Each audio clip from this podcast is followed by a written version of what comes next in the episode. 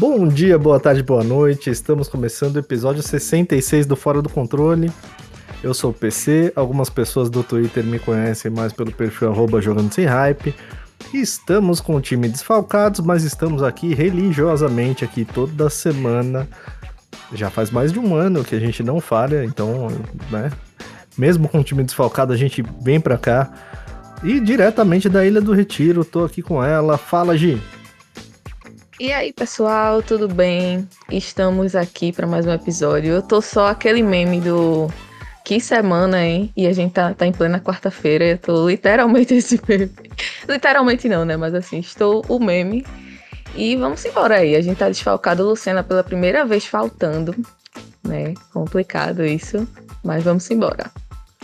O Lucena que pelo menos quando ele falta. Essa é a primeira vez que ele falta de fato, né? Porque pelo menos ele aparecia aqui como uma, uma, uma presença etérea. Podia ser Lombardi, né? Aquela, aquela vez de Lombardi foi sensacional. Aquela vez de Lombardi.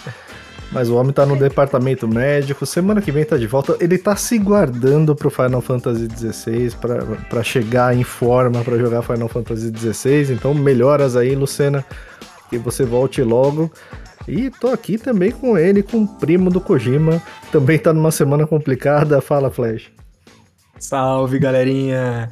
E aí, pessoal? Fala Gi, fala PC. Um abração pro nosso querido Lucena que tá lá machucado, tá se recuperando da contusão e ainda, ainda vai editar o episódio. Cara, o cara é um Dizem que o trabalho dignifica o ser humano, então todos nós desse podcast somos dignos, porque a gente, o que a gente tá trabalhando essa semana aqui é brincadeira e é todo mundo, viu? Tá todo mundo, cada um num rolê diferente, trabalhando pra caramba essa semana, mas vamos que vamos, é sempre bom ter um tempinho pra gente poder falar de joguinhos.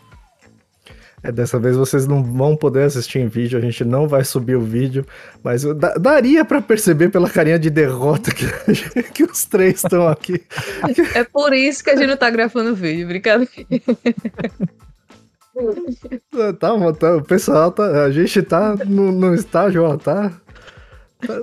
Tá no finalzinho da barra de energia, gente. Tá acabando a estamina, mas a gente tá aqui, firme e forte. E antes de começar, aqueles recadinhos rápidos. Se você ainda não é inscrito, se você não segue o podcast, clica aí no botãozinho inscrever-se, clica no botãozinho seguir. Aproveita para avaliar o podcast, dar as nossas cinco estrelinhas. É, em memória a Lucena, dá cinco estrelinhas aí para pra gente subir. A gente tá chegando nas 450 avaliações, então dá essa moral pra gente aproveita para maratonar o podcast, faça chuva, faça sol, com a barra de estamina cheia, ou no final a gente está aqui toda semana, tem um episódio regular. A gente tem uma série de episódios extras, inclusive o Lucena lançou um episódio sobre Final Fantasy XVI, espetacular para quem vai jogar e para quem ainda, mesmo para quem não vai jogar e quer conhecer um pouquinho do mundo de Final Fantasy XVI sem tomar spoilers, vai lá que o episódio tá brabo.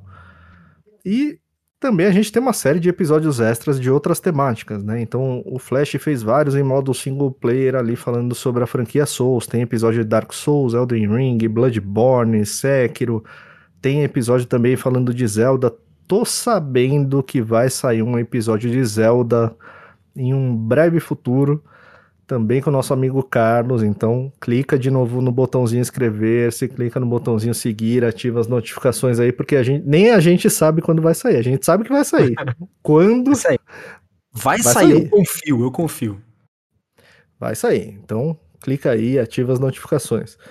E aí na descrição do episódio tem no... as nossas redes sociais. Então, se você não segue algum de nós ainda, por favor, nos siga, tem a rede social de todos nós e tem os nossos perfis no Instagram, no Twitter, o nosso canal de cortes do YouTube e o nosso canal na Twitch para quem quiser ver umas lives brabas. O Lucena geralmente faz os cobre os eventos ao vivo lá, então dá uma chegada lá para conhecer a gente e também os links do Lucena, hein? Então segue o homem lá, o homem é brabo no TikTok, o homem é brabo em tudo que é lugar.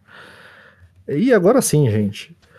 Fechando a temporada de eventos, a gente teve um, um, um evento hoje, Nintendo Direct, 40 minutos, coisa linda, bem focado em games. A cara, a Nintendo, a Nintendo eu acho que é a empresa que tem uma, uma tem um, uma identidade visual de, desses eventos do Nintendo Direct que é é incrível, é, é, até o estalar dos dedos deles lá é sempre o mesmo padrãozinho. O narrador também segue mais ou menos o mesmo padrão. Eles conseguem fazer um evento bem legal e mostrar muito jogo, muito jogo. Então eles mostraram bastante jogo e sem muita enrolação. Então são trailers curtos.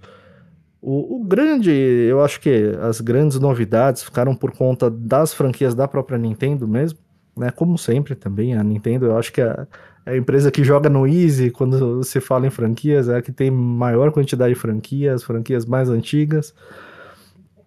E, e tiveram alguns anúncios bem legais e, e, uma coisa que eu gosto bastante também no evento deles é que eles não costumam anunciar coisa para eles fazem alguns anúncios mais longos, mas eles anunciam muita coisa para agora, né, para 2023, para começo de 2024.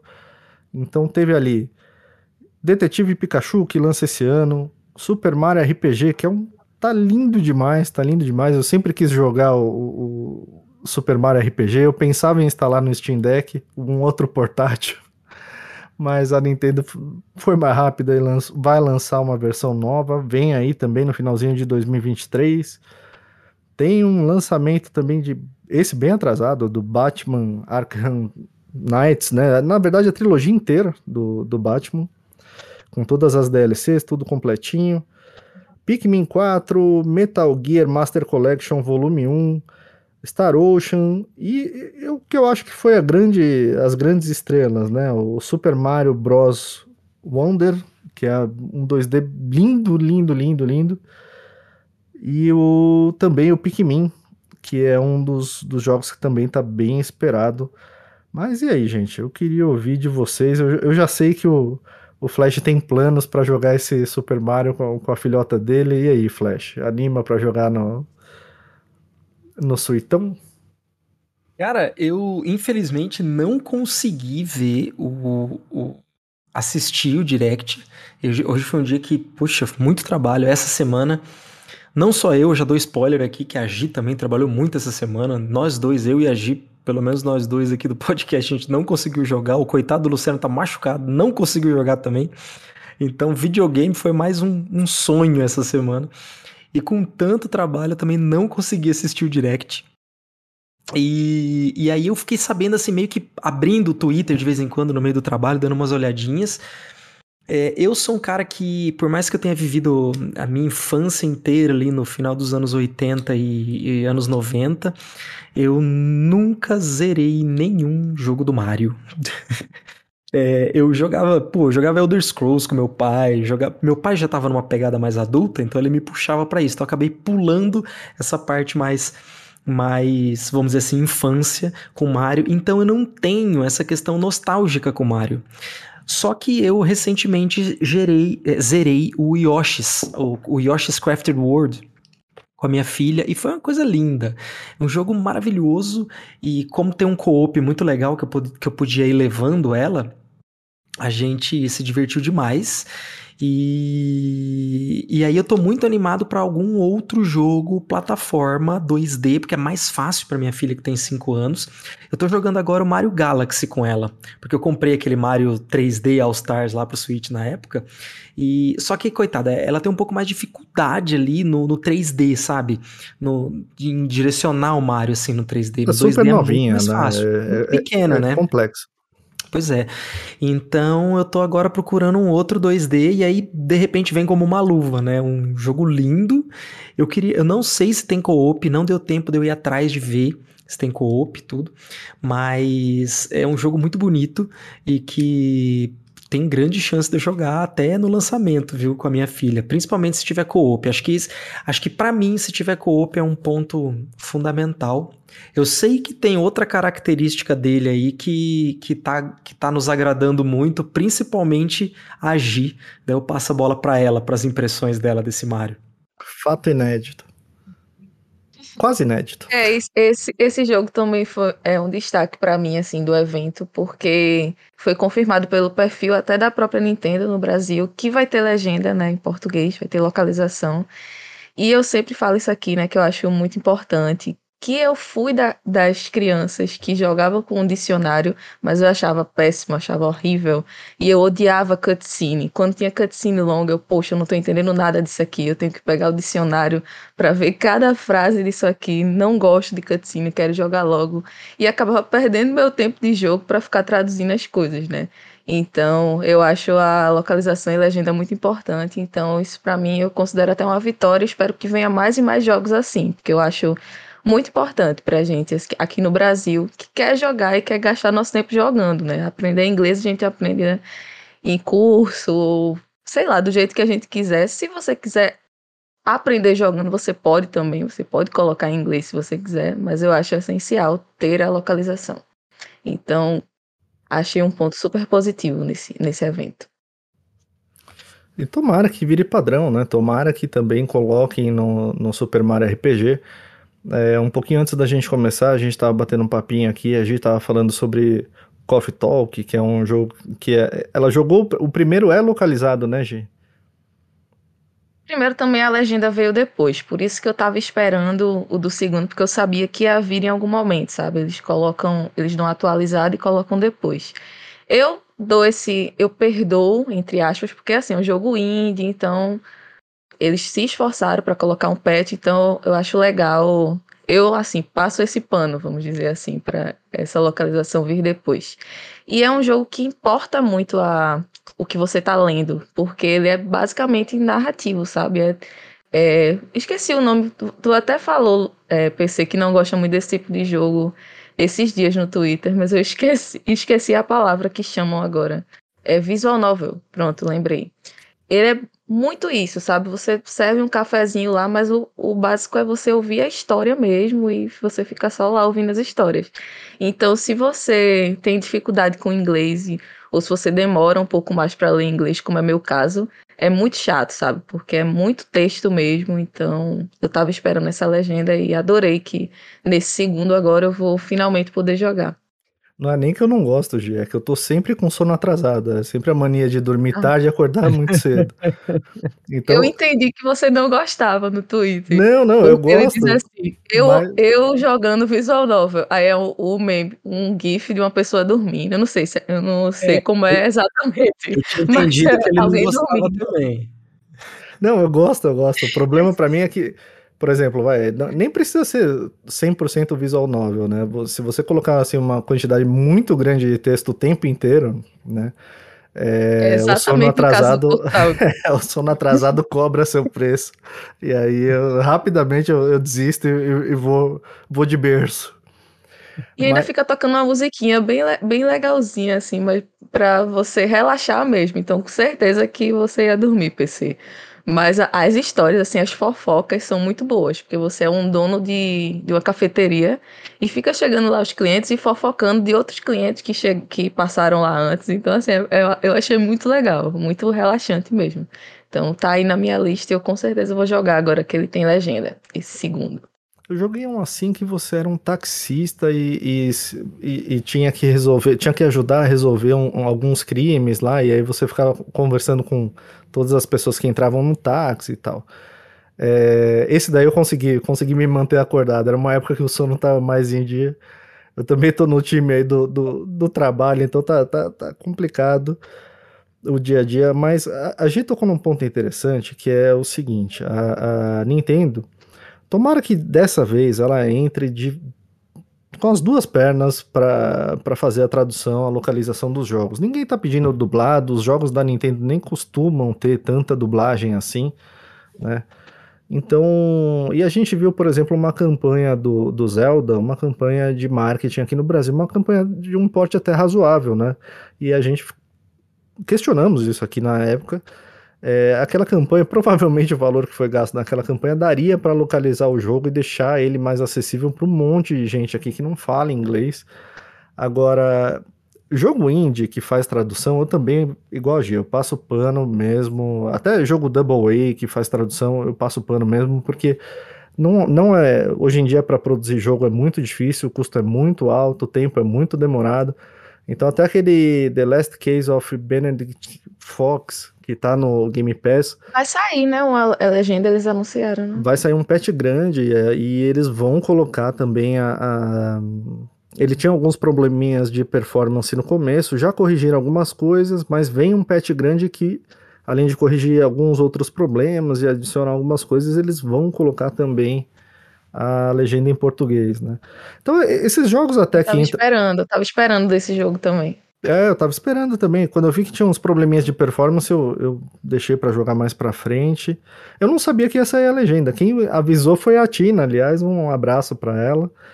E mas enfim, tomara que o Super Mario RPG também venha com legenda. Eu acho que para ele seria mais importante ainda, porque deve ser um jogo com muito mais texto, muito mais história do que o, o Super Mario Bros Wonder, né, que é um 2D provavelmente é uma das coisas que a gente tem visto com a Nintendo, infelizmente, né? Ela tem traduzido os jogos que são mais simples, né? Que tem menos texto, né? E a gente quer quer que traduza também, quer que localize também os jogos mais complexos.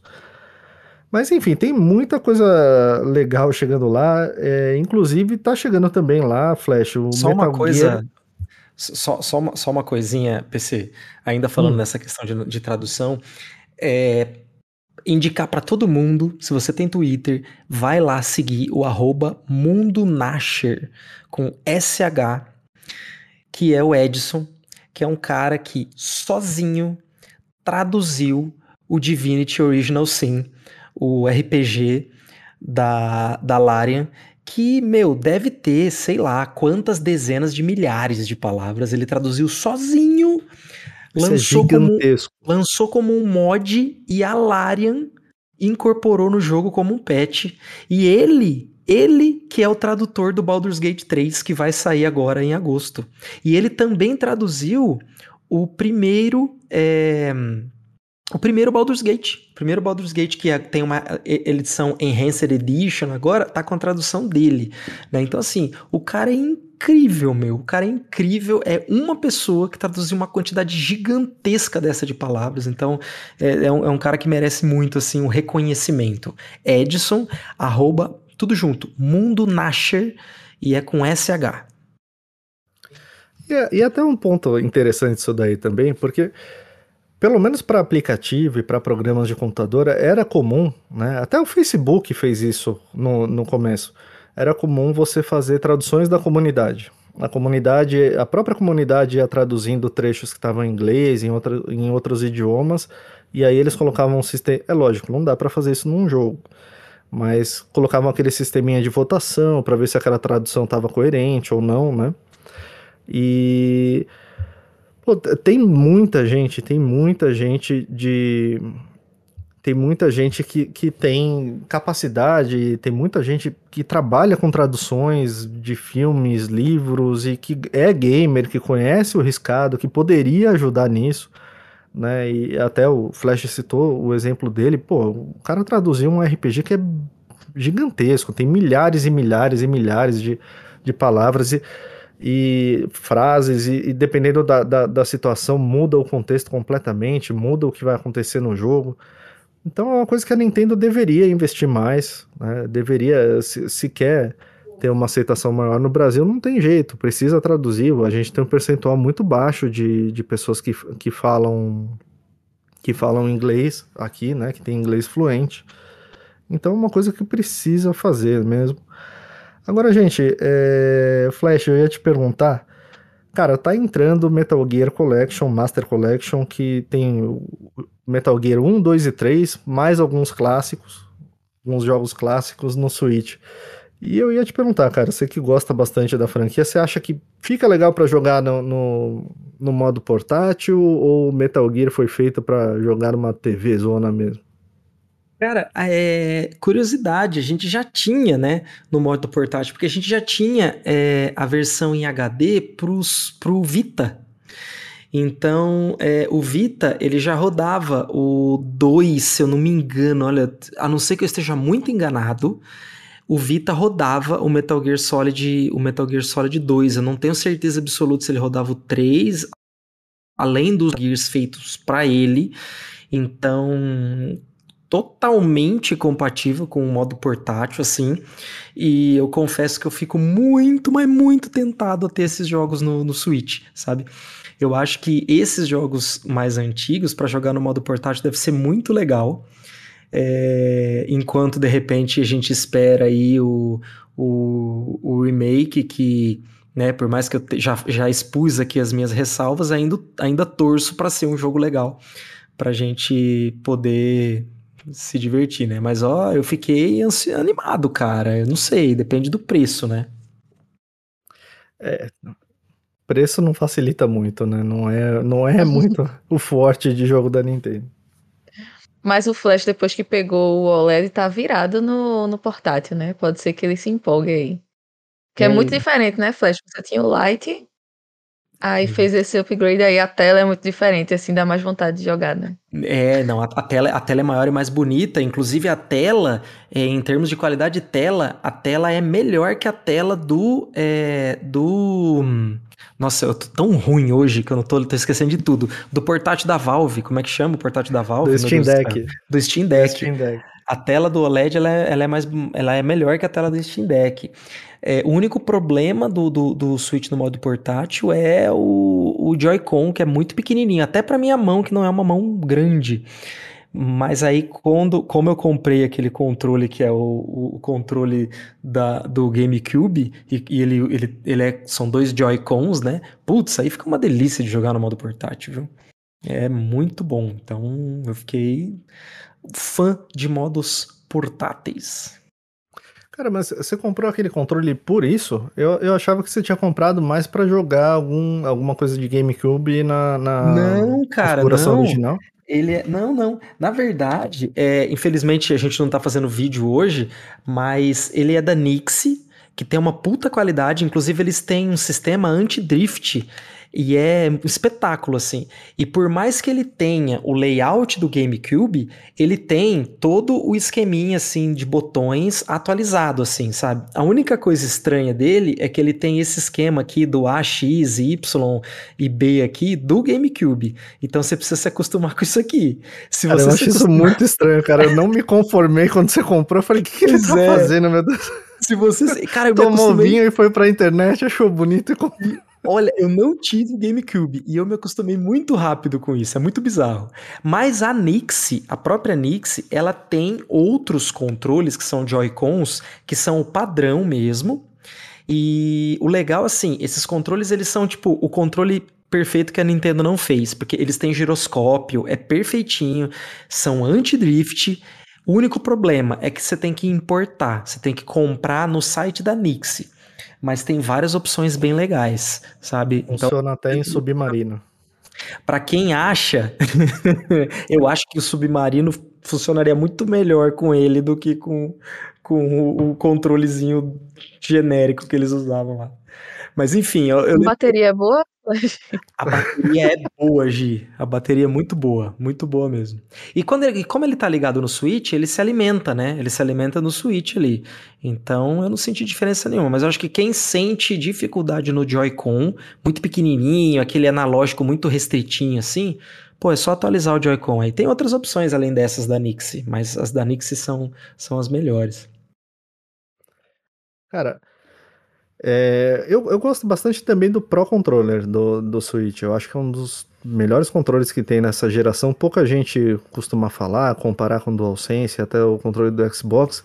Aquilo lá, sei lá, tem algum tipo de bruxaria, porque a bateria dele parece um negócio infinito. Você carrega uma vez e ele parece Incrível. ligado em Angra 2, não acaba nunca mais.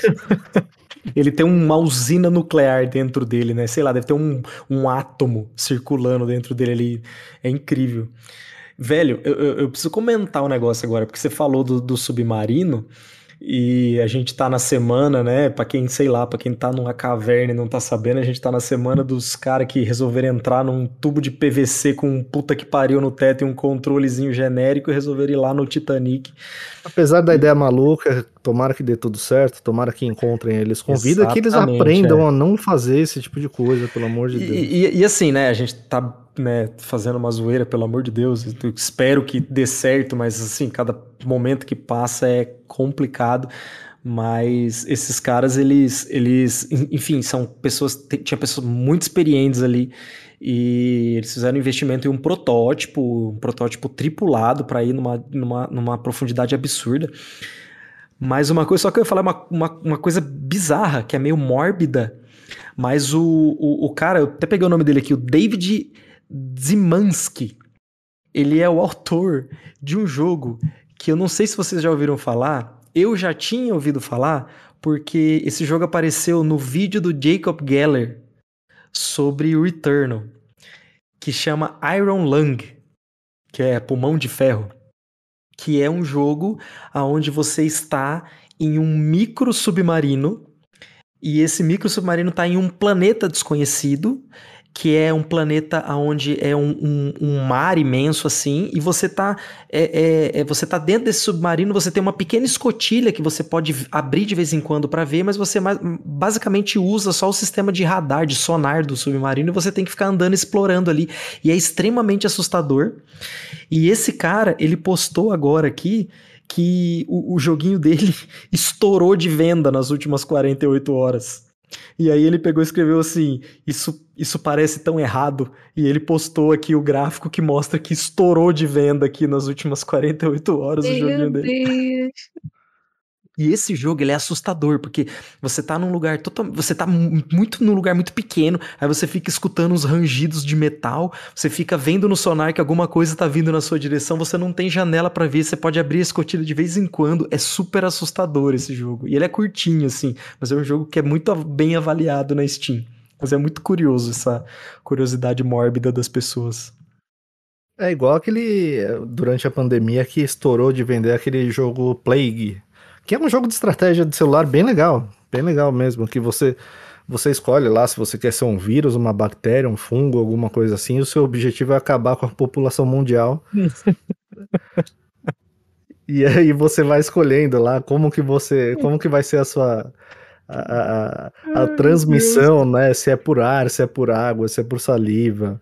E aí quais são os sintomas e, e o RPG do da o RPG para matar humanos, né? Você escolhe qual é a sua classe. Qual é... Exatamente. Não, e, e, é bom, o jogo é bom. O jogo, eu conhecia ele antes da pandemia já. E ele é como se fosse um War, né? Como se você jogasse um War no celular. Só que você escolhe ali, então cada, cada classe, cada tipo de doença tem lá suas características. O, o, o vírus se espalha mais fácil, a bactéria morre mais fácil, o antibiótico funciona melhor. Ih, é, vai longe, vai longe. Mas tem essa, é, essas coisas curiosas, né? Mas enfim, do, do, submarino, gente, pelo amor de Deus, né? Tanto lugar para fazer turismo no mundo, foi fazer turismo bem no Titanic, mas que dê tudo certo e que encontrem eles e, né, e que a lição seja aprendida. Agora, voltando um pouquinho para o Nintendo Direct, um jogo que eu gostei bastante também, é o Star Ocean. Estão fazendo um, uma coisa levemente para. Lembra um pouco o que fizeram com Octopath Traveler, né? Então ele é um jogo.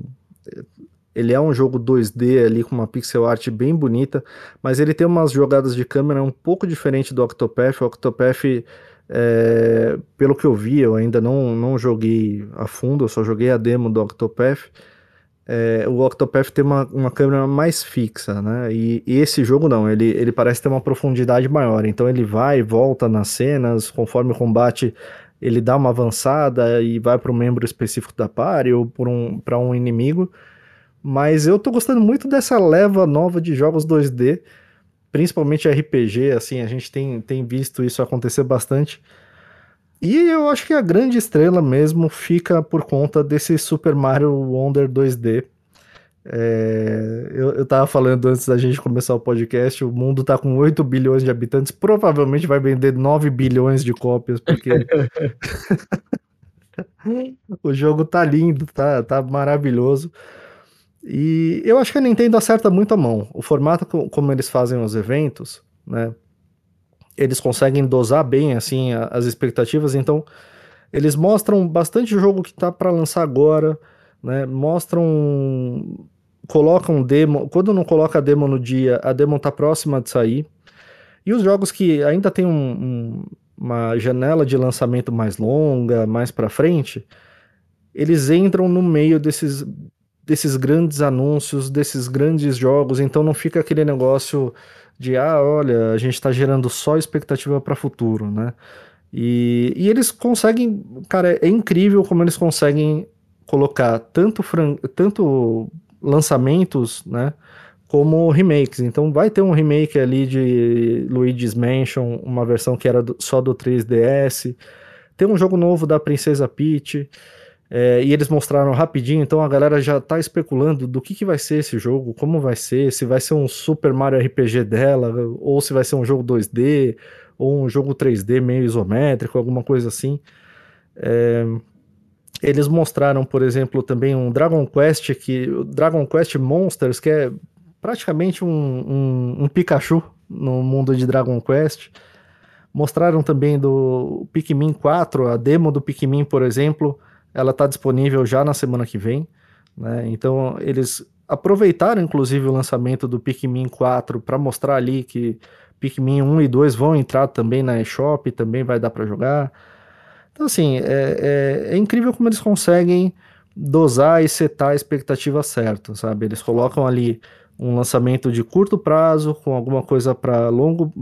Vários lançamentos de curto prazo, aí coloca uma coisa para longo prazo que a, galera fica comentando, fica criando as teorias. E colocaram também DLC do Mario Kart. Cara, Mario Kart o que esse jogo deu de dinheiro para Nintendo no, no Switch é, não tá escrito. E então eles aproveitam também para vender o serviço. Eu, eu gosto bastante do, do formato de evento da Nintendo. Eu só acho eu uma acho... sacanagem, eu acho uma sacanagem que eles não anunciaram Wind Waker e Twilight Princess pro Switch até agora, principalmente agora que eu tô com meu controle de GameCube aqui, só esperando esses dois jogos que são os únicos, praticamente, praticamente os únicos Zeldas aí é, da, da, dos principais jogos que não tem no, no nosso querido suitão da massa. Eu gosto muito do horário do, dos eventos da Nintendo, porque é sempre assim, é de manhã, assim, eu sei lá, eu de manhã tô, tô off de ficar vendo coisas de videogame, sabe? Quando o evento é mais de tarde ou à noite, eu consigo acompanhar. Mas é mais focado no Japão, provavelmente, né? No horário é. deles lá, né? É, eles que se virem, ué. Tem que respeitar o horário brasileiro. Eles, que história é essa? eles, que, eles pensam assim do resto do mundo, tipo, o resto do mundo que se dane. A gente tá, vai fazer pra gente aqui. Eu sei que essa galera toda vai comprar de todo jeito. é, bem por aí. Mas, ó, é, pelo menos é, é, um evento bem direto, curta duração, e, e, eu acho que eles foram muito espertos também de fugir um pouquinho ali do calendário da Summer Game, né? Ali ficou tudo muito embolado, várias empresas apresentando evento uma em cima da outra. É curioso porque uma das reclamações da E3 era justamente que você concorria, né? É, as empresas concorriam entre si por espaço, então tinha pouco espaço para um, um, jogo acabava canibalizando o outro, uma empresa acabava canibalizando o espaço da outra. E eles mantiveram. A E3 acabou. E aí a Summer Game faz mais ou menos a mesma coisa, né? Você tem ali eventos de duas empresas no mesmo dia, enfim, fica tudo muito corrido. A Nintendo para mim acertou de dar uma distanciazinha aí da Summer Game. Mas, gente, falando de lançamento, a gente tá na porta, na beiradinha para o lançamento do Final Fantasy XVI. Eu sei que vocês estão na expectativa aí, jogar a demo pra caramba. Gi, vai encarar logo de cara? Como é que você vai fazer aí? Oh, eu só joguei a demo uma vez, tá? Flash aqui foi o que já tem mais horas de, de demo. demo. O cara platinou que... a demo, né? Já tem mais horas de demo no Final Fantasy XVI do que eu no 12, porque eu ainda eu achei que ia conseguir terminar, mas só no sonho, né? Porque tô bem no começo ainda do que eu tava jogando. Mas eu tô bem ansiosa pro 16, vou jogar no, no lançamento. Assim, não sei se vou conseguir jogar no, no dia do lançamento, né? No caso, amanhã, assim, que tá corrido, como a gente já falou. Mas já tá aqui o download feito, então quando eu tiver um tempinho, com certeza vou, vai ser a primeira coisa que eu vou fazer, que é jogar esse jogo. Adorei a demo, né? Como a gente falou aqui no conversou sobre ela no episódio passado. Eu gostei demais, assim, eu tenho, tenho umas reclamações já que estão rolando, né, né, essa questão da nota que saiu, algumas reviews, é, mas como a gente também sempre bateu aqui nessa tecla, o mais importante, a gente jogou a demo, gostou, tá ansioso pro jogo, então é isso que importa, né, na, na real. Eu gostei da gameplay do jogo, gostei da história, então tô super ansiosa para jogar ele. E aí, Flash? E você, o que, que, você me diz, cara? Olha, é, é... essa, essa, essa polêmica de nota, mas só para explicar pra galera, assim, no geral, o jogo foi bem, bem aclamado, tá com nota 88 no OpenCritic, no Metacritic também tá bem, tá perto dos 90 ali. Mas teve um ou outro review, teve review brasileiro também que aconteceu isso, que deu uma nota a nota 6, mas não é uma nota extremamente baixa, mas é como se fosse um jogo um pouquinho acima da média, né? Então a galera caiu matando nessas notas aí, mas. E aí, Flash, o que, que você me diz, cara? Isso aí te desanima alguma coisa? Você dá bola ou tá nem aí? Cara, não, eu sou muito curioso com nota. Eu acho que as notas são importantes para a indústria, porque, queira ou não, infelizmente, isso é um tipo de termômetro que eles usam para convencimento de investidores e tudo mais. Então, eu sempre vou querer que um jogo que eu goste muito, de um criador que eu admire muito, é, de uma empresa que eu quero que continue produzindo, coisas assim, tenha uma nota alta. Eu sempre vou querer isso. Então, Pô, comemorei pra caramba o Elden Ring quando tirou lá os 96, 97, a mesma coisa Tears of the Kingdom. Eu quero que o Miyazaki fique tirando nota, eu quero, quero ver nota alta do Kojima do mesmo jeito e também quero nota mais alta possível é, desse Final Fantasy. É, isso absolutamente de forma nenhuma é um termômetro para minha diversão. É, ainda mais quando é, eu tenho uma demo que eu já amei, então eu nem li as reviews para não correr risco nenhum de pegar spoiler. É, justamente porque eu tenho certeza que eu vou jogar, vou gostar. Eu tô muito, muito animado com a história. Eu recomendo a todo mundo que assista o episódio que o Lucena postou aqui, que é um episódio anterior a esse, que tem 13 minutinhos. Em 13 minutinhos ele dá todo o background da história que é fortemente inspirada em Game of Thrones. E é um jogo que eu já espero que ele vai sair do RPG e vai dar um salto para ação. Isso não me incomoda nem um pouco. Eu acho que é uma evolução do Final Fantasy.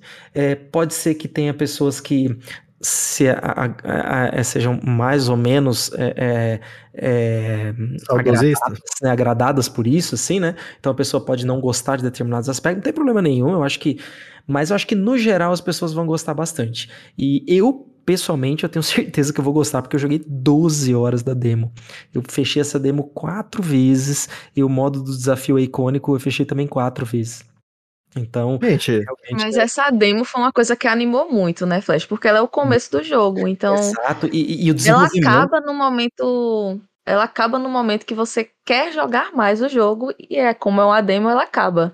Então, assim, por isso que não iria influenciar uma, uma review de, algum, de alguma pessoa, porque eu tive essa, essa. Eu tive como jogar a demo, tive como experienciar o começo do jogo. Então, para mim, assim, eu quero continuar esse jogo, sabe?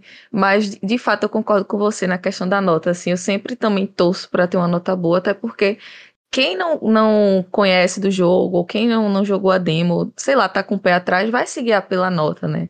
Então é. Até eu mesmo, assim, quando não conheço do jogo, vejo a nota assim, se a nota se a nota tá boa, então eu vou, vou testar esse jogo em algum momento. Se ela tá muito baixa, eu já coloco outras coisas na frente e jogo outras coisas, né? Então eu sempre também, quando, tô, quando eu gosto de um jogo, quando eu quero, eu gosto de uma franquia, assim, eu também sempre torço por uma nota, por uma nota alta. E eu entendo quando as pessoas reclamam de algumas reviews, de alguns, de alguns pontos que as pessoas analisam de um jogo e não, não analisam no outro, sabe? É meio que um, um ponto para um jogo faz baixar a nota e em outro jogo não faz. Então, assim, eu entendo quando as pessoas criticam essas coisas, mas eu não sou da pessoa que fica pegando no pé de quem deu a review, sabe? Eu vou jogar o jogo e é isso. É, eu também, eu também, eu também tenho essa visão. Eu acho que a review, ela é impossível escapar da subjetividade. E tem gente que simplesmente não gosta, não gostou, não gosta. Não, não significa necessariamente que a pessoa ela obrigatoriamente ela vai dar uma nota baixa por causa da plataforma em que o jogo tá. Ou que obrigatoriamente colocaram esse jogo na Aí mão de uma pessoa. entra que no Flame War.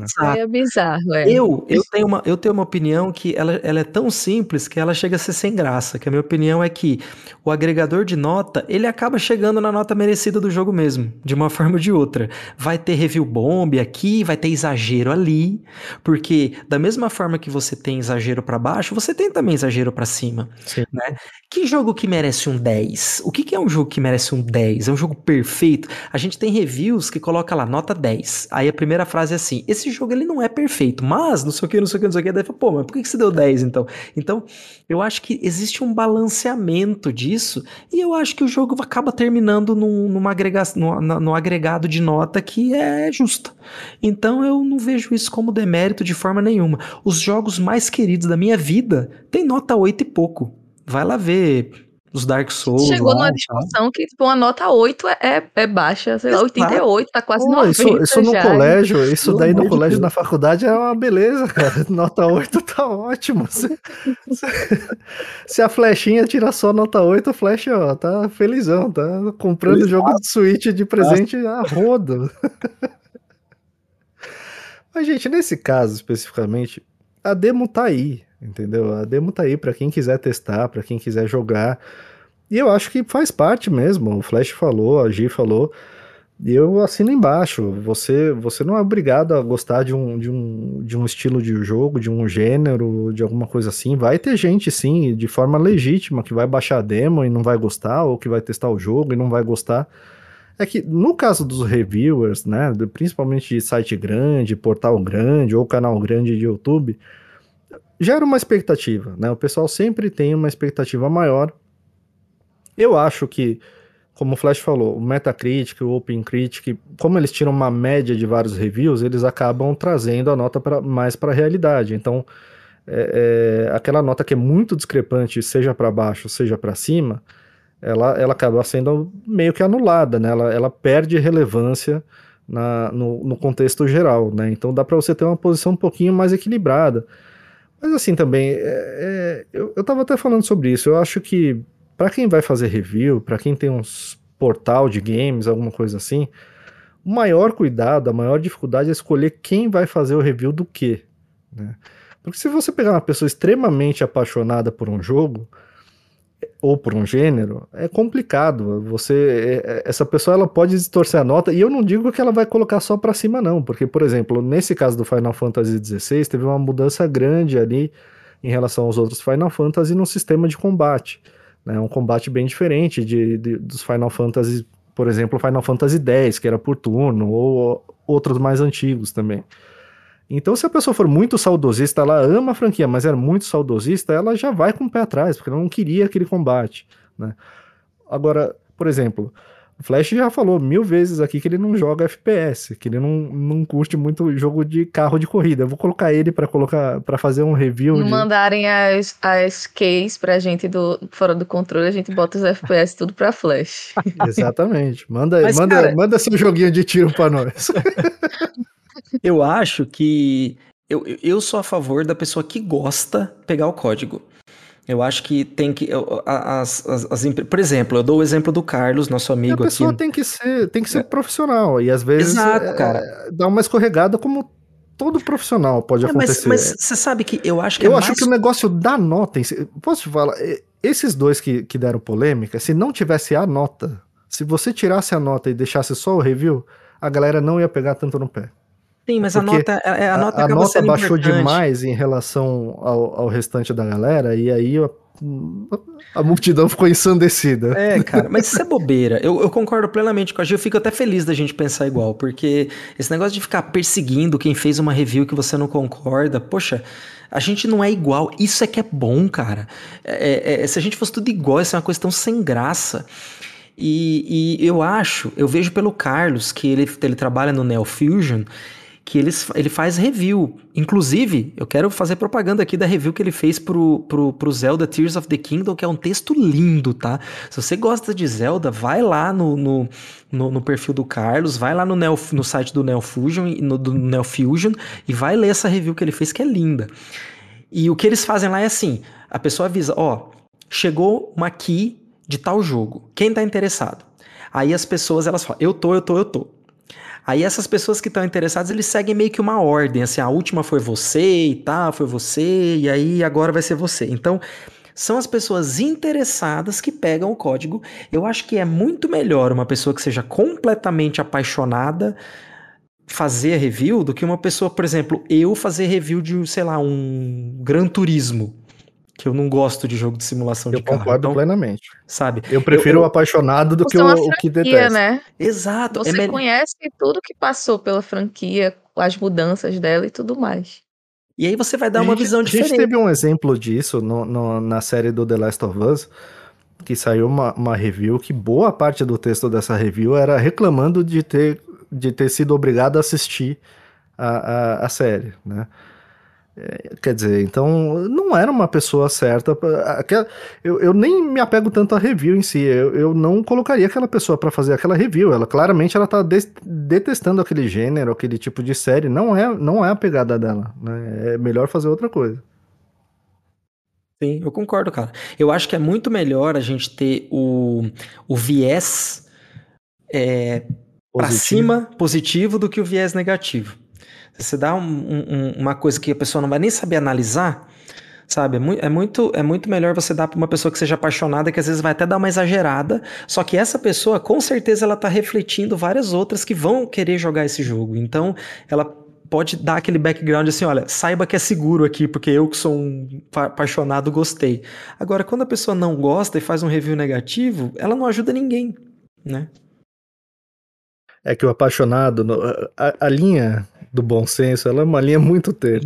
O apaixonado não pode ser apaixonado demais para que, é que quando você faz review, ignore, né, cara? Ignore, é, eu, eu preciso fazer uma correção. Né? Preciso fazer uma correção. Quero dizer o apaixonado, só que é claro que a pessoa que está fazendo review, ela tem responsabilidade. Ela tem Lógico. responsabilidade de tentar o máximo possível separar essa paixão do lado técnico. Então, isso de fato é sim um ponto que faz a gente de repente perder credibilidade.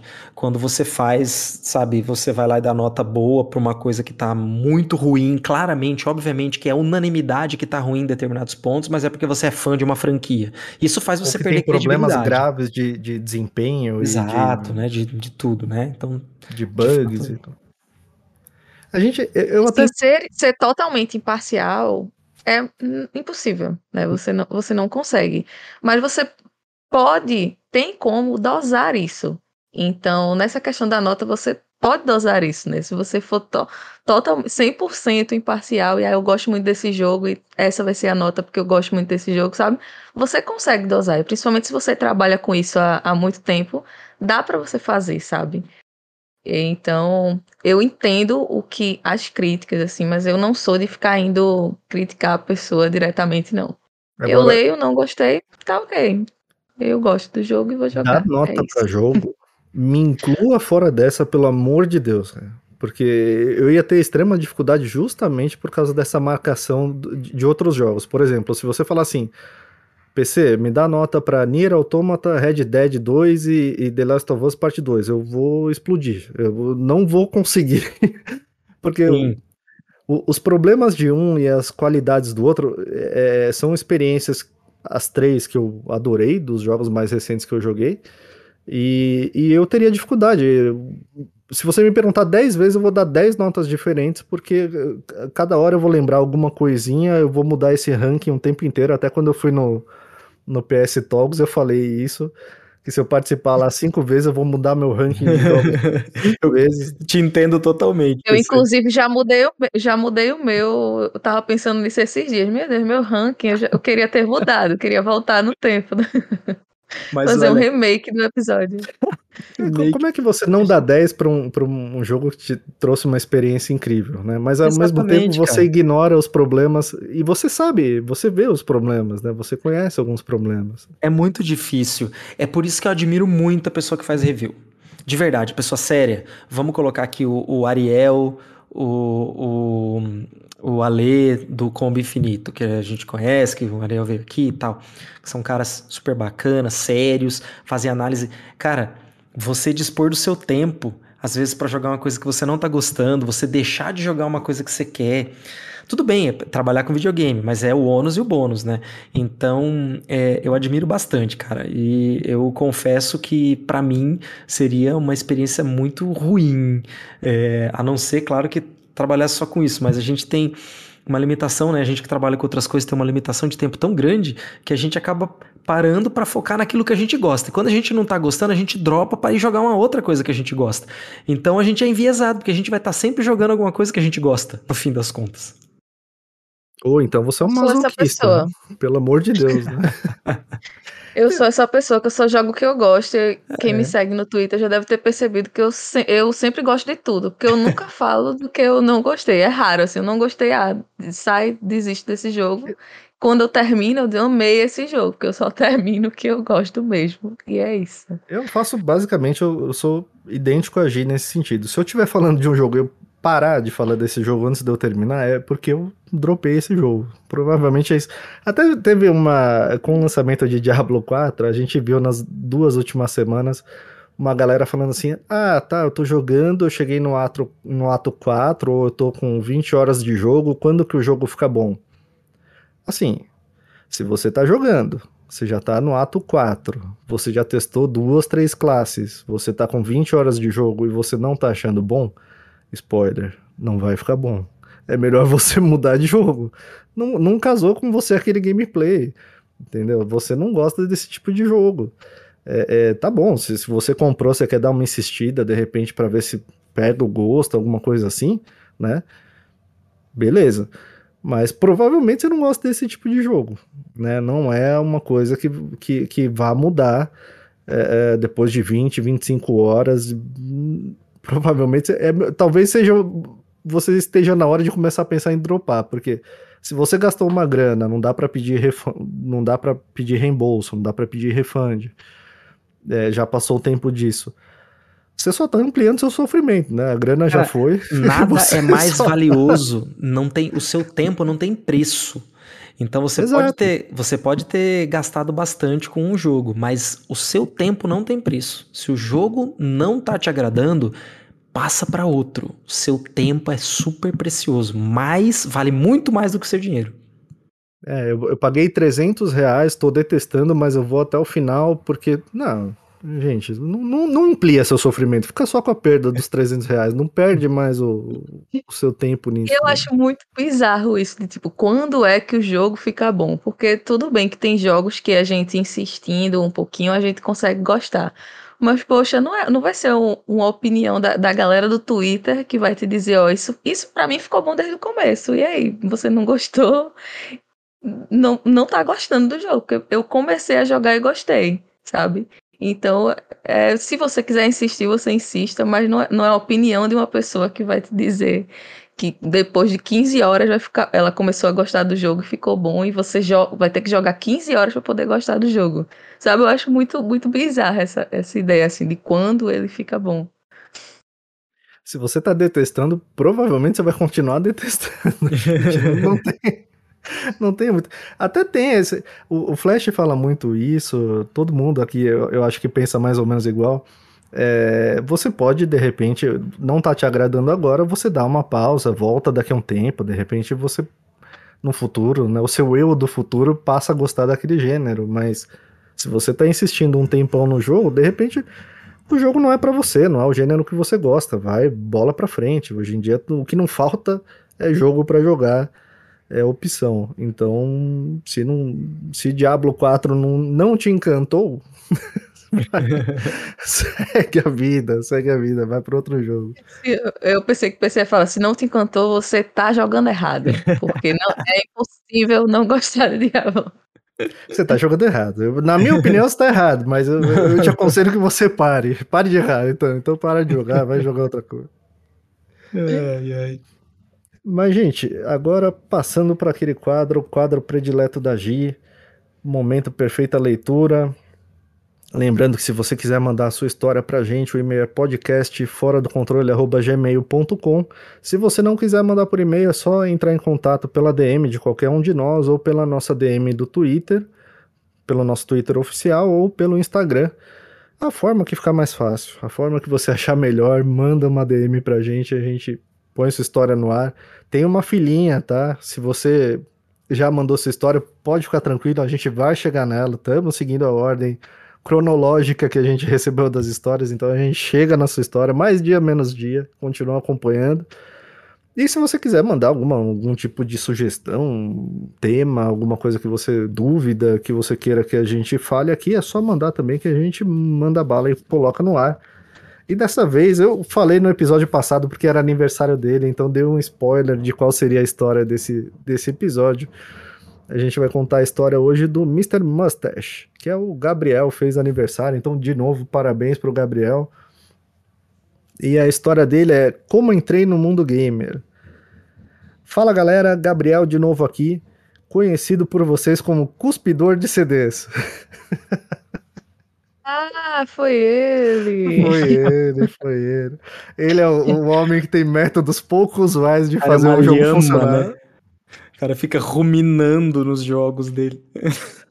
Cara, se você tiver na BGS e, e por acaso o jogo não funcionar, cuidado, porque ele pode estar perto de você ali, é melhor. Abre o guarda-chuva. e conhecido por vocês como cuspidor de CDs. E o bom desse apelido é que consegui tirar muitas risadas de vocês, mas enfim, vamos para mais uma história. Hoje a história é sobre, sobre como entrei no mundo dos, games e essa entrada foi graças à minha avó. A história começa entre os anos de 2005 e 2006, quando recebi de Natal da minha avó um NES, o famoso Nintendinho. O engraçado é que minha avó, minha avó é daquelas que sempre comprava presente, presente igual para todos os netos. Então imagina três netos com os mesmos videogames, já deu para imaginar a confusão. Cara, mas naquela época que não tinha jogo online, que não tinha esse tipo de coisa, que você dependia de trocar jogos com os amigos, isso era a melhor coisa, né, Flash? Você melhor ter- coisa, cara. Não, a melhor coisa, o- mo- momentos que eu lembro com a maior alegria da minha vida são esses momentos que eu tava com os meus primos com um console lá e é, é coisa que eu sei que a Gi também tem uma memória muito parecida, né? Inclusive despertando um dos melhores jogos pra ela, né? Isso, mas no, no caso da gente era um console só, tá? A gente tinha um console cada um, mas quando ia pra casa de cada um era só, só aquele console que era jogado, né? Ele não, É. ele, ele já dava pra fazer uma LAN de Nintendinho, já dava pra fazer uma Exato. rede. e aí ele continua. O legal disso é que nessa época eu me divertia muito mais do que nos dias de hoje, que pra galera é tudo competição e jogar na cara dos outros jo- jogadores o quanto ele é bom.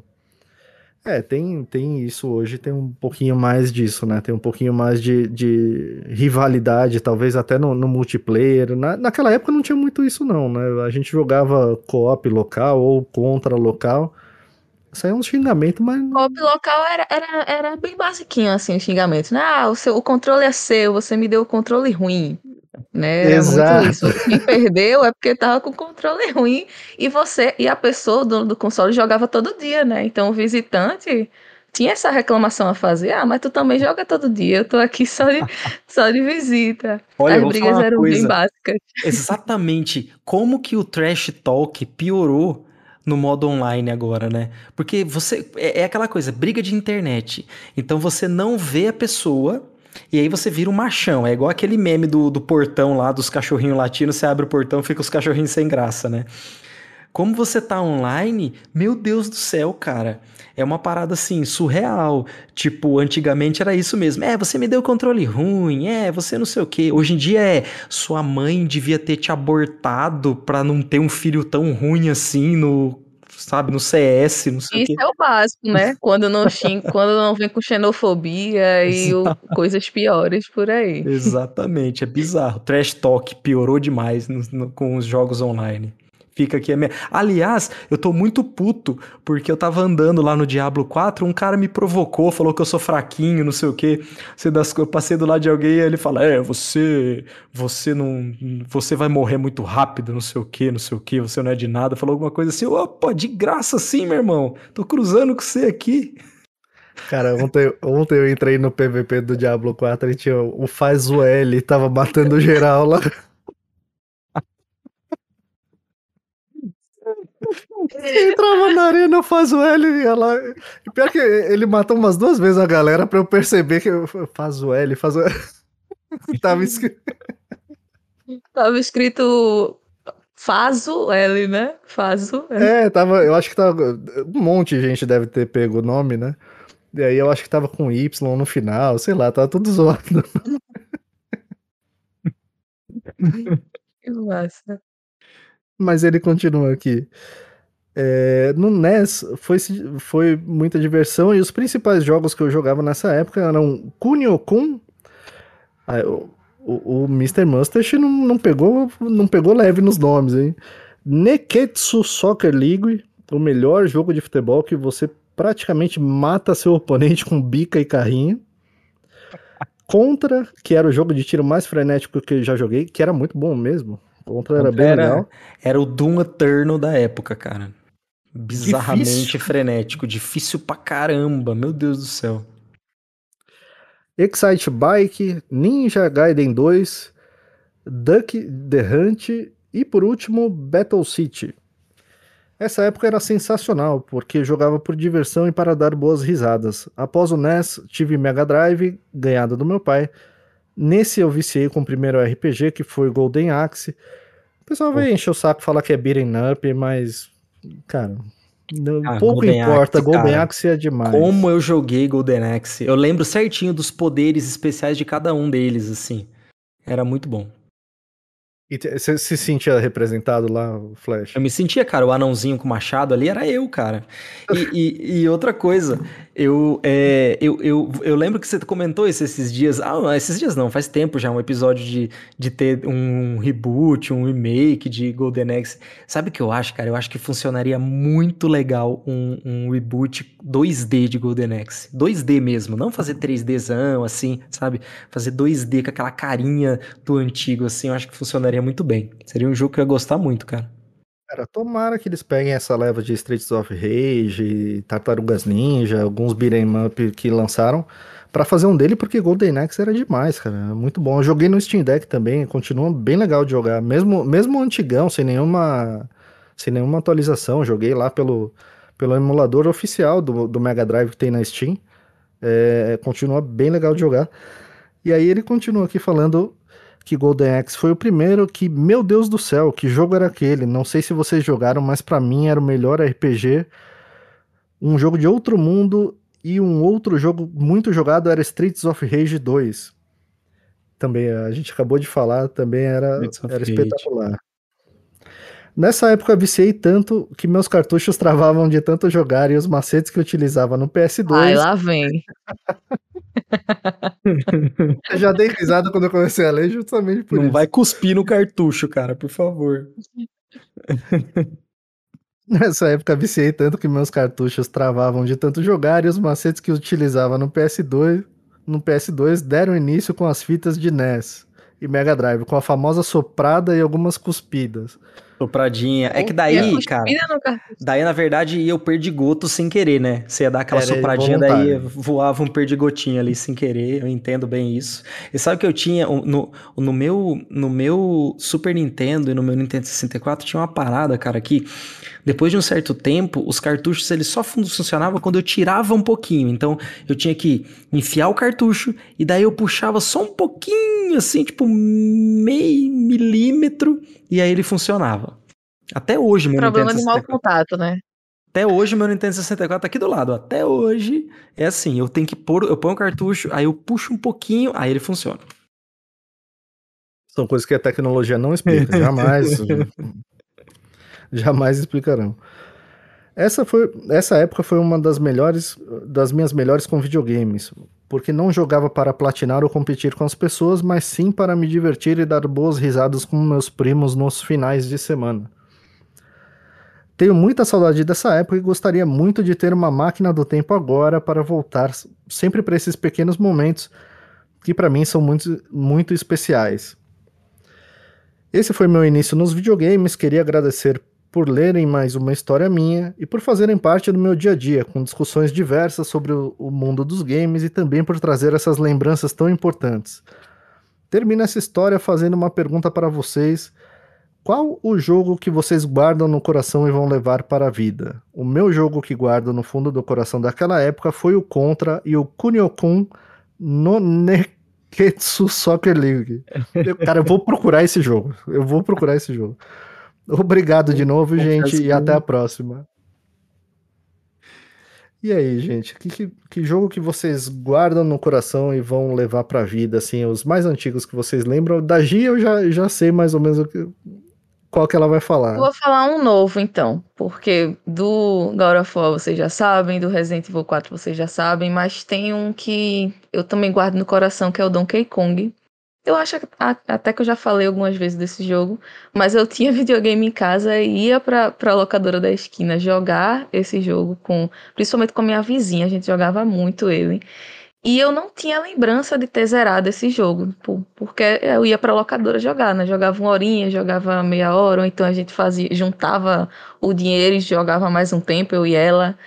E não, eu não tinha lembrança de ter zerado o jogo. Aí eu recentemente, assim, uns três, quatro anos atrás, eu fui atrás de emulador para poder jogar o jogo e zerar. Aí eu zerei esse jogo, assim, ele tá no meu coração, porque eu tenho muitas lembranças boas. Inclusive, essa menina é minha amiga até hoje, minha vizinha. E ela não, não joga muito mais, mas ela comprou um Nintendo para poder um Super Nintendo para poder jogar esses jogos, sabe? Porque ela, ela ainda gosta assim de, de jogar, mas não tanto. Mas o Nintendo ela queria ter, então ela ainda joga o Donkey Kong. Ela me mostrou um, recentemente também que estava jogando, então assim é um jogo que eu, que eu gosto bastante, assim, da Nintendo é o meu preferido, é Donkey Kong. Olha, eu vou falar, um, vou falar um novo aqui, um novo, hein? Que eu, eu tenho uma memória muito legal desse jogo, eu nunca falei. Que é um jogo do começo da década de 90. Eu não lembro do ano exato, mas eu sei que foi do, do começo, assim, os primeiros, vamos dizer assim, sei lá, os primeiros cinco, cinco anos da década de 90, que é o Sunset Riders que é um jogo de Bang Bang, que é um faroestezinho 2D. Esse assim, jogo de... é excelente, cara, é muito cara, bom, é muito bom. Eu lembro, porque na, eu, eu morava, eu cresci numa cidade do interior do Mato Grosso do Sul, e perto da, da divisa com São Paulo, porque eu nasci em São Paulo, e meu primo numa cidade do interior de São Paulo, então eu passava as férias na casa da minha avó, que era a mesma cidade do meu primo, que é a, a mesma idade que eu, e, meu, eu ia, eu levava meus videogames, ele tinha os dele lá, então tinha dois Super Nintendo, tinha Mega Drive, tinha Master System. É, e a gente se divertia demais. E eu lembro de umas férias, assim, específicas, que a gente passou um mês jogando Sunset Riders. E foi muito legal. Foi muito divertido. A gente chamava de Bang Bang. Pô, vamos jogar Bang Bang. A gente tinha. E era, né? É, a gente tinha 6, 7 anos, sabe? E a gente não conseguia zerar. A gente ficou um mês pra zerar o jogo, que acho que deve zerar em 4 horas, imagino. E, e aí a gente morria, voltava e jogava de novo. Então eu tenho todas as fases na minha cabeça. É um joguinho que realmente eu guardo no coração, assim, é uma daquelas lembranças da infância muito boas, assim, muito boas mesmo.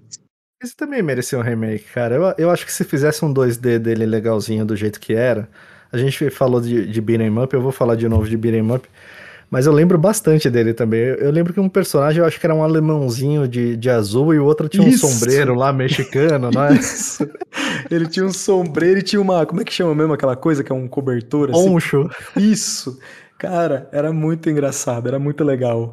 E, puta, eu lembro é. desse jogo inteirinho. Nossa, deu, deu, até vontade de jogar agora. Sunset Aí Riders. Você chegava no boss lá, tinha, tinha uns barris na frente dele, você tinha que derrubar primeiro o barril pra acertar ele. Era, era bem Não, legal. e pra gente bem... adivinhar essas coisas naquela época, lá com 6 anos, 7 anos de idade. Acho que tinha, a gente tinha 7.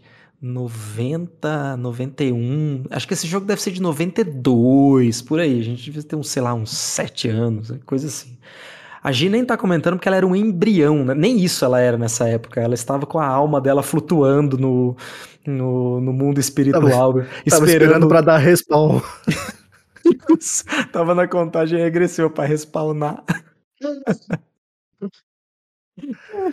Cara, eu lembro muito também. De, é... Ele falou de beat'em up e eu lembro muito de beat'em up. Muito, muito mesmo. Até porque tinha muito arcade, tinha muito fliperama de beat'em up, né? E eu lembro assim de, de ir, por exemplo, em. É, o que hoje tem esses Playland, né? Esses fliperama de shopping, mas tinha em tudo que era lugar. Tinha, no, no bairro tinha vários fliperamas. Né? E eu lembro que eu jogava muito aquele. Eu gostava muito daquele The Punisher, que era o jogo do, do Justiceiro. Oh, você... muito bom. Era um dos únicos é, beat'em ups da época que você podia usar arma de fogo, então. E eu ficava fascinado com aquilo, porque, pô, você atirava, né? Era, era muito difícil ver um jogo de beat'em up assim. Tinha Capitão Comando, cara. Eu, eu gastei muita ficha naquele Capitão Comando também, que era, era nessa pegada. É, que mais? Tinha aquele Knights of the Round, que eram os Cavaleiros da Távola Redonda, e aí cada fase que você ia passando, você ia pegando uma armadura maior, né? Seu personagem ficava mais forte. Era como se fosse o, o Golden Axe, só que com, com uma, uma mecânicazinha ali de armadura. E esses são os que eu mais lembro. Agora, assim, de jogar em casa com a galera, de jogar até com a minha irmã. Eu lembro muito do Mario Kart. Mario Kart era, cara, quando eu juntava a primaiada assim para jogar Mario Kart, era um negócio fora de série. É, não é à toa que a Nintendo até hoje eles mandam muito bem, vende igual água, porque um negócio para você jogar offline com, com primaiada, com criança, Mario Kart é um negócio fora de série, fora de série. Mas é isso, cara. E o Mr. Mustache tá, tá jogando Diablo 4, hein? O cara tá, tá, tá brabo lá no Diablo Olha. 4 também. Inclusive, quem quiser entrar no nosso clã, é só procurar lá no Diablo 4, fora do controle, tem o nosso clã lá. O Alan Douglas tá sempre por lá, então se. Ele que gravou o episódio. O episódio extra de Diablo aqui comigo. Aliás, um abração pro Alan. E é só procurar por nós lá. E agora passando para o nosso ritual semanal, falar um pouquinho do que a gente tem jogado, o que, que a gente tem feito. A gente não tem jogado muita coisa porque tá meio complicado. Mas e aí, Gi? Você conseguiu um tempinho, conseguiu jogar alguma coisa ou tá, tá difícil? Olha, PC, eu acabei de lembrar de. A gente tá com essa correria toda, né? Não tá jogando. Eu acabei de lembrar de um comentário de, de, no Twitter de um conhecido nosso, Relax, um amigo da gente. Acho que vocês vão lembrar de, do arroba dele, é Relax. Pedrão. E ele. Isso. Ele é demais, ele cara. Falou ele, é demais. Ele, ele, faz memes de alta, alta qualidade, altíssima qualidade. Aí ele fez um comentário sobre, sobre o podcast da gente, porque ele adora quando chega no final do, do episódio e tem essa pergunta, né? De tipo, vocês atualmente estão jogando o quê? Aí ele disse que acha muito legal quando a gente fala, pô, ainda tô zerando tal jogo, faz umas três, uns três episódios que eu tô tentando terminar esse jogo. Ele disse que se identifica com isso, porque é assim, muito real, sabe? Eu tava tentando jogar o Final Fantasy XII, mas não deu tempo, não consegui. Eu vou pular pro 16 e não, não, tô jog... não consegui jogar direito assim essa semana, porque eu falei no episódio passado, meu cachorro ainda tá tomando remédios, e é muito remédio, minha gente. É uma sacola cheia de remédio. Então, ele vai passar um, esse mês inteiro tomando remédio. Então, assim, eu tô bem com outras coisas assim para fazer. Mas quando eu tive um tempinho, eu vou falar de uma coisa que eu assisti. Eu não tô jogando, mas eu tava assistindo o Ted Lasso, né? Que é a, a série que tem no Apple TV. E aproveito também para dar a dica para vocês que quem tem PlayStation 5 ou PlayStation 4 também, mas quem tem o 5 tem seis meses grátis da Apple TV. É só baixar lá o aplicativo que você consegue seis meses, e no PlayStation 4 você tem três. Então, para quem quiser assistir, não tem tantas séries lá, porque ele tem um negócio que eu acho muito ruim, que é tipo, você paga por dentro da assinatura, mas tem umas séries legais, e, e Ted Lasso eu tô gostando bastante, que é de futebol e tudo mais, e eu acho legal esse mundo, assim, tem uma comédia envolvida no meio, então tô gostando demais, assim, quando eu tenho um tempinho eu vejo um episódio, dois, e é isso, mas jogando eu não tô, não, não deu. Né? Eu vou, vou jogar agora o Final Fantasy amanhã, não sei quando vou jogar. Mas o próximo episódio já vou ter jogado pelo menos um pouco, porque eu não vou deixar passar, não. E aqui em Pernambuco, São João é feriado, né? Então, assim, eu vou conseguir jogar com certeza em algum momento o Final Fantasy. São quando... João é agora dia 20, 24, tá, gente? Para quem é de, de outros estados e não tem esse feriado. Ah, beleza, não sabia. Tem. Alô, Prefeitura de São Paulo. Alô, Governo de São Paulo. Vamos importar esse feriado? É uma boa pra gente. Mas, Diego, quando você começou o Final Fantasy XII, eu, eu vi esse trem descarrilhando, assim, eu falei, hum, eu não sei se vai dar tempo. Mas como a mulher é braba, é eu falei, grande. é capaz que dê, né? Então... Ele é muito grande esse jogo, hein? Mas eu com certeza vou terminar ele, tá? Não, não, provavelmente vou pular agora pro 16, vou terminar primeiro 16, mas eu gostei muito dele e com certeza vou terminar em algum momento. Fica aqui a promessa. E um abraço também pro Relax. Ele, ele fez um meme da Nintendo que, cara, eu, eu, eu chorei de rir. Eu chorei de rir. e, e você, Flash? O que, que você tem jogado? O que, que você tem feito? Bom, nós estamos gravando esse programa na quarta-feira, noite. E essa semana, de segunda-feira para cá, eu não joguei absolutamente nada. É, enquanto a gente está gravando esse programa, eu liguei aqui o, o PlayStation 5 para ir baixando o Final Fantasy XVI. Mas tem umas novidades que eu acabei até nem comentando no episódio passado, então vou aproveitar e comentar nesse, porque na semana anterior, né, há, há um pouco mais de uma semana atrás, eu zerei o Tears of the Kingdom, depois de 100 horas jogando, ainda tenho muita coisa para fazer no jogo. Pretendo agora ir fazendo devagar e sem pressa, mas eu cheguei num ponto ali que é, me deu vontade de zerar, eu já tava, já tava assim, me sentindo confiante ali, já tava bem upadinho tudo. E eu pretendo muito, assim, pretendo muito fazer um spoiler cast pra gente conversar sobre o jogo com o Carlos, ver se chama o Molan, que é um outro amigão nosso.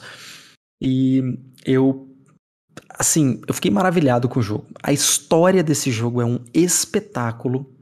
É, é, comparado com a história do Breath of the Wild, que eu achei legal, mas essa história é uma história muito boa. E eu só eu só quero dizer assim que a, a, a luta final é uma coisa tão surreal que a cada segundo eu ficava pensando como que isso tá rodando no Switch. De verdade mesmo. De verdade. É, um, é o tipo de coisa que os caras eles fizeram a mágica ali. para aquela sequência final do jogo, que eu não vou falar absolutamente nada aqui, vou deixar pro spoiler cast, mas pra sequência final do jogo é incrível ele rodar no Switch. É incrível, é quase que inacreditável, tá? É, vou deixar detalhes pro spoilercast, mas eu amei o jogo, tá? É, só tem uma coisa eu tô ainda tô fazendo mais coisa nele, só que esse jogo ele é muito grande, mas ele é imenso, ele é muito grande. E eu acho que para mim, para mim, ele não vai ter um fator replay que outros jogos, por exemplo, o Elden Ring, que eu até hoje eu gosto de começar outro personagem, seguir assim, porque ele realmente ele, ele chegou num ponto para mim. Eu não sei se foi porque eu emendei com 90 horas de Breath of the Wild direto a 100 de Tears of the Kingdom, que eu dei uma cansada, entendeu? Eu dei uma cansada. Eu não conseguiria fazer isso, eu já falei pois é, aqui várias vezes. Eu deu uma cansada, cara. Assim, a, as profundezas é, são um local. Assim, de que... emendar um com o outro, eu não conseguiria, não. Pois é, cara. As profundezas são, são é um local, assim, que para mim tá sendo mais legal de abrir tudo, porque realmente é um, um ponto que é mais diferentão, assim. Mas, no geral. E eu praticamente fiz todo esse tempo sem ficar construindo nada demais. Não fiquei abusando daquela mecânica de construir, porque aquilo lá não não é muito para mim, assim, de ficar inventando coisa, então não fiz nada demais, fiz, um, fiz uns veículozinhos só que servia para eu realmente a me ajudar mesmo a determinado ponto, mas não fiquei fazendo coisa muito mirabolante não. Mas é um jogo espetacular, um dos melhores jogos que eu já joguei. E vamos deixar um pouco mais pro spoilercast. Outra coisa que eu fiz também, eu tô com. Depois, né, falei, falei bastante da demo do, do Final Fantasy XVI. Semana passada eu consegui jogar bastante. Mas eu, no final de semana, é, joguei bastante também o Diablo 4. E eu tô com o Bigos, que é o meu bárbaro, tá? Então. É o nome dele? É, o nome dele é Bigos. Quem Sabe qual é o nome do meu? Do é. meu? É, um, é um bárbaro também, mas eu tava sem criatividade e eu coloquei Bárbara. o Lucena vai ficar feliz. O Lucena, o Lucena sempre falava isso. Eu amei, tá? Eu amei. Eu sei que aí o Bigos, ele tá nível 22 agora. Eu ainda tô no ato 1. Aí eu, não, eu tô tentando me segurar, porque o Alan, ele me deu a dica, assim, o Alan ele falou assim pra mim, cara, eu terminei o ato 1 nível 30 e agora tá, de, depois demorou mais pra upar tal, porque eu fiquei fazendo todas as sidequests, querendo abrir o mapa. O problema é que eu não consigo não fazer isso, porque é tudo tão legal, sabe? As sidequests desse jogo, eu preciso falar, porque é, é. Cara, sabe aquela coisa mais simples do mundo? Você chega numa NPC, a NPC fala assim: O meu marido desapareceu, ele está na floresta tal. Aí a floresta tal tá pertinho. Você vai até a floresta tal, encontra o marido dela, tem uma luta com alguma coisa e acaba. A quest, ela acaba, sei lá, em 10 minutos. Só que a lore da quest é um espetáculo de legal. sabe? Eu não quero nem falar nada aqui porque eu tenho medo de dar spoiler e a pessoa de repente perder aquilo que eu senti. Mas eu fiz umas duas, três que foram tão rapidinhas, mas que tinham uma profundidade e são tão perturbadoras. falei, caramba, meu, isso daqui é, sei lá, cara, isso aqui é mundo de mundo de Bloodborne, de Dark Souls, Berserk, sabe? Aquela coisa dark assim, aquela coisa triste assim, sabe?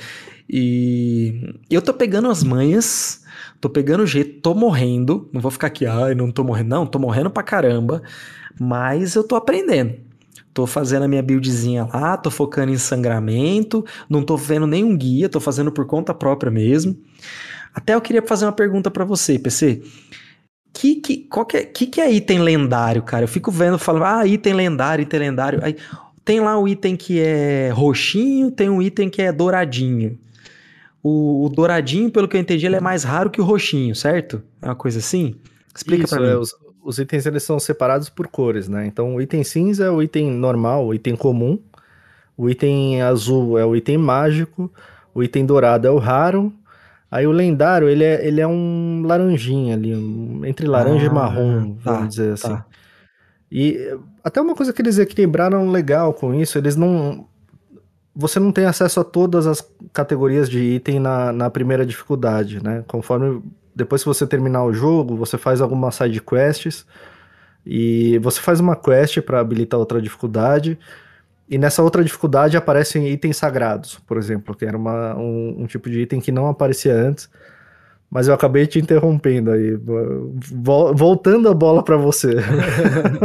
não, não, não. É, eu quero, eu gosto de ouvir você falar de Diablo, mas é, é para eu saber. Eu, eu tô jogando na, naquela dificuldade mais alta lá. Eu esqueci o nome, que é tem a 1, eu tô jogando na 2. Que é Isso, a... né? Nessa 2 é, é, é, aumenta um pouquinho a dificuldade, mas ela é uma dificuldade que ela tá, ela tá habilitada desde o início, né? Você joga no normal, isso. Eu não lembro, eu não lembro, eu acho que é pesadelo, talvez eu esteja acho confundindo. Acho que não é pesadelo, não, é alguma coisa com... Acho que pesadelo é que eu tô. Eu sei que a última é, é suplício. Isso. É, deve ser tormenta, alguma coisa assim. É, é, é, a, é, a, é a mais alta que eu consigo acessar agora, que é a 2, assim. Fui nela, aí eu tô dando uma sofridinha. Tem, tem uns bichão aí que demora para morrer, mas eu tô, tô sendo malandro, cara. Tô conseguindo me esquivar, tô conseguindo me posicionar. Então, antes eu não dava muita bola para isso, porque eu falei, ah, não tem muito jeito aqui, é tancar, né? É tancar, mas não é não. Você tem como esquivar, você tem como escapar do, do, do golpe do, do, dos inimigos, então tem como você ir usando estratégias tipo, sei lá, esquiva, shield, alguma coisa assim. Não sei nada de, de arma, de nada. Tudo que vem, tudo que, tudo que tem melhores status eu vou colocando e vou usando. É isso que eu faço. Tem um stat melhor, eu vou colocando e vou usando. Mas tá dando Cara, certo. Mas é, é bem a forma como eu tô jogando, tá? Eu não, eu não procurei nenhum guia. Por enquanto, eu terminei a campanha principal, tô na. É, depois que você termina a campanha principal, você tem a opção de fazer uma, uma quest que aí habilita mais um modo para você, que é esse modo. Eu acho que é o modo inferno, alguma coisa assim é, e aí fica um pouco mais difícil, mas caem mais itens, né? Os monstros têm mais resistências, esse tipo de coisa. Mas eu, eu não procurei nenhum guia também, porque, cara, eu ainda tô com muita, muita, muita side quest, né? Então eu tô fazendo side quest, tô fazendo as dungeons que ficaram em aberto, tô abrindo o trecho do mapa e te interrompi de novo, né? Fui Não, fazer. Cara, e, e, que jogo lindo, né, cara? É bonito, ele é lindo, assim. Nossa, na OLED, com aquele contraste, assim, fica muito bonito. E, e cara, é, é, é, é isso, tô gostando muito. Mas é um jogo que é, por exemplo, é, eu, eu, eu gosto de ir jogando ele de pouquinho, assim, todo dia jogando um pouquinho e tal. Então, eu, provavelmente eu vou atravessar vários outros jogos que eu vou zerando. Por exemplo, eu vou zerar Final Fantasy XVI, ainda vou estar jogando Diablo nesse meio tempo, vez ou outra pingadinho ali e, e seguindo. Mas às vezes eu entro numa dungeon assim, cara, ela é enorme, tipo, com uma hora numa dungeon assim. Mas toda vez que eu entro numa dungeon, eu quero terminar ela, não consigo sair fora do jogo. E os eventos de. Os, não sei se eu posso chamar assim eventos de mundo, mas alguns eventos às vezes tem, um, tem uns coisinhos circular assim, na hora que eu entro é uma missãozinha para eu fazer, e às vezes tem outros players, assim, eu acho mó da hora isso, porque é bem naturalzinho que coloca as pessoas que estão jogando junto lá pra, pra, pra lutar e tal. Então é, eu tô gostando bastante. E, e uma última novidade é que é, ontem chegou o meu Xbox Series X, que Olá, faz o X. Fazendo o X. Do nada eu acabei me empolgando bastante e peguei, peguei lá na Kabum, consegui pegar um esquema bacana, entregaram rapidinho, comprei na sexta-feira, me entregaram já na, na terça-feira. E, cara, eu vou dizer uma coisa, eu não, nem, nem joguei nada ainda, porque não tive tempo, né? Só instalei. Mas eu acho que ao lado do PlayStation 1 é o console mais bonito que eu já tive. Ele é muito feitinho para mim, assim, que gosto do negócio muito clean. Tipo, meu PC, ele não tem um LED, o único LED que ele tem é da placa de vídeo que eu não sei desligar, porque senão ele seria todo preto. E a única coisa que eu queria fazer com ele era tirar aquele verdinho que ele tem em cima naquela saída de ar ali. Para mim ele ficaria perfeito se ele fosse inteiramente preto. Mas ele é bonito, cara. Como esse console é bonito. É, e, e, e curiosidade, ele é menor do que eu imaginava. Só que ele é muito mais pesado do que eu imaginava. O Sim. bichinho ele é pequeno, aí você pega ele assim, é um nossa, tijolaço. Ele é, nossa, ele é muito pesado, muito pesado. Só que ele é assim, ele é lindo, ele é muito bonito. Você vê esse negócio ao vivo assim, e assim, combina com tudo, né, bicho? Combina com qualquer ambiente, sabe? Eu olho para ele, daí eu olho pro PS5, que o PS5 eu acho bonito também, só que eu gosto eu, do PS5. Eu cara, acho ele bonito pega também. muito no pé. Só que é, só que é, é, aquela coisa que eu falei até quando a gente tá com o Daniel aqui, o PS5 ele, ele para mim ele é aquele parente que é meio feio, que todo mundo fala: "Nossa, que pessoa feia", mas como é seu parente, você já tá com ele faz tanto tempo, e daí você gosta dele, ele te, te faz feliz porque ele é uma pessoa legal, e aí você acha seu parente bonito. Acho então... que tem pessoas que quando você se acostuma e elas são legais, elas acabam se tornando bonitas. É isso. Né? Esse é o Meu... caso do PlayStation 5. É isso. O PS5 Não, é, é, assim, isso. O, o eu Play amo 5... ele, ele me deixa feliz, então eu olho para ele, ele é bonito. O Play 5, quando ele tá em pé, quando ele tá em pé, eu até acho ele bonito. Ele deitado, eu acho ele horroroso. É, é muito feio. Ele é, não, tá sei lá. É, parece que assim, no final do projeto alguém falou assim, pô, mas e, e se alguém quiser usar deitado? Ah, é só põe um suporte aqui. Põe esse suporte foi... na caixa, né? É, mas é isso, aí eu tô aqui esperando por Starfield porque eu resolvi hypar esse jogo do nada. Eu acabei vendo a Direct, achei tudo muito bonito e eu acho que pode ser um jogo para você jogar por muito tempo, sabe? Só então por eu curiosidade. Imagino você... que eu, eu espero vir falar muito de Starfield aqui. Comprou um videogame de nova geração, mais um, né? Legal, uhum. bacana, funciona 4K, linha mais isso mais forte aí do Xbox. Qual foi o primeiro jogo que você jogou? Que você instalou? O primeiro jogo que eu instalei foi o Phantom Dust, que é... Por que, que a gente é assim, Flash? é um jogo do começo dos anos 2000, é do Xbox clássico. É um jogo que é tipo, é um terceira pessoa que você batalha assim com, com poderes vindo de cartas. Então você monta um deck de cartas assim. É um jogo muito legal. Phantom Dust, inclusive ele tá de graça. Ele tá faz tempo que ele tá de graça. Você pode baixar ele para PC e tal. E é isso, foi o primeiro que eu joguei. E aí eu instalei também o Mass Effect Legendary Edition que eu tinha comprado no Xbox já, e eu tenho uma porrada de jogo na retro nele, né? Eu tô esperando por Starfield e eu quero ver se eu termino o Hi-Fi Rush, que até agora eu não zerei nele. Que daí eu tinha, tava jogando no PC. Mas eu acho sempre curioso quando a gente pega um hardware novo, assim, que to... a maioria das pessoas normais, elas vão lá e instalam alguma coisa assim para, né, para ser referência, né? Vou instalar, sei lá, o Red Dead 2, vou instalar um jogo que funciona em 4K, um, um, jogo bonito. Aí vai lá, eu e o Flash, eu instalo o Chrono Trigger e ele instala o Isso. Mas é, o, outra coisa que eu vou fazer nele também é que agora que eu tenho ele aqui, eu preciso, né? Preciso miletar todos os Dark Souls, Elden Ring, então Sekiro, então tem todo um, né, tem todo uma, um empenho pela frente. E Bloodborne. E Bloodborne, lágrimas de sangue escorrendo aqui, né? Porque quem sabe não sai, né, para todas as plataformas. Quem sabe não dá a louca no não dá a louca no gerente, não dá a louca no Jim Ryan, ele resolve abrir o, o, o Bloodborne. Cara, mas é. Ah, ali no Game Pass tem um monte de coisa para testar, cara. Tem um monte, um monte de coisa. Eu, eu quando eu peguei o meu, eu lotei o HD rapidinho. Tem, eh, falta ainda. Um, dos 30 que eu instalei, tem uns 28 para acabar, mas tá lá, tá lá, uma hora chega. É, eu continuo no Diablo, no Diablo 4. Já passei de 70 horas, estou mais ou menos com umas 75 horas. Mas eu terminei, eu terminei a campanha principal, não tinha terminado até os episódios anteriores. Assim, eu gostei, eu gostei da história. Eu acho que é uma história que, que para quem nunca jogou nenhum outro Diablo, consegue entender muito bem. Principalmente se você ouvir o nosso spoilercast, o nosso episódio extra. Nosso spoilercast não, nosso episódio extra do universo do Diablo. Você consegue entender muito bem a história. É, eu eu terminei, eu chutaria que eu terminei mais ou menos com umas 50 horas, umas, entre 50 e 60 horas. Mas foi mais ou menos nessa linha do que o Alan falou e o Flash falou, né? Eu fui fazendo muitas sidequests, não fiz todas, mas eu fui fazendo muitas sidequests, e como o jogo vai se adaptando ao seu level, né?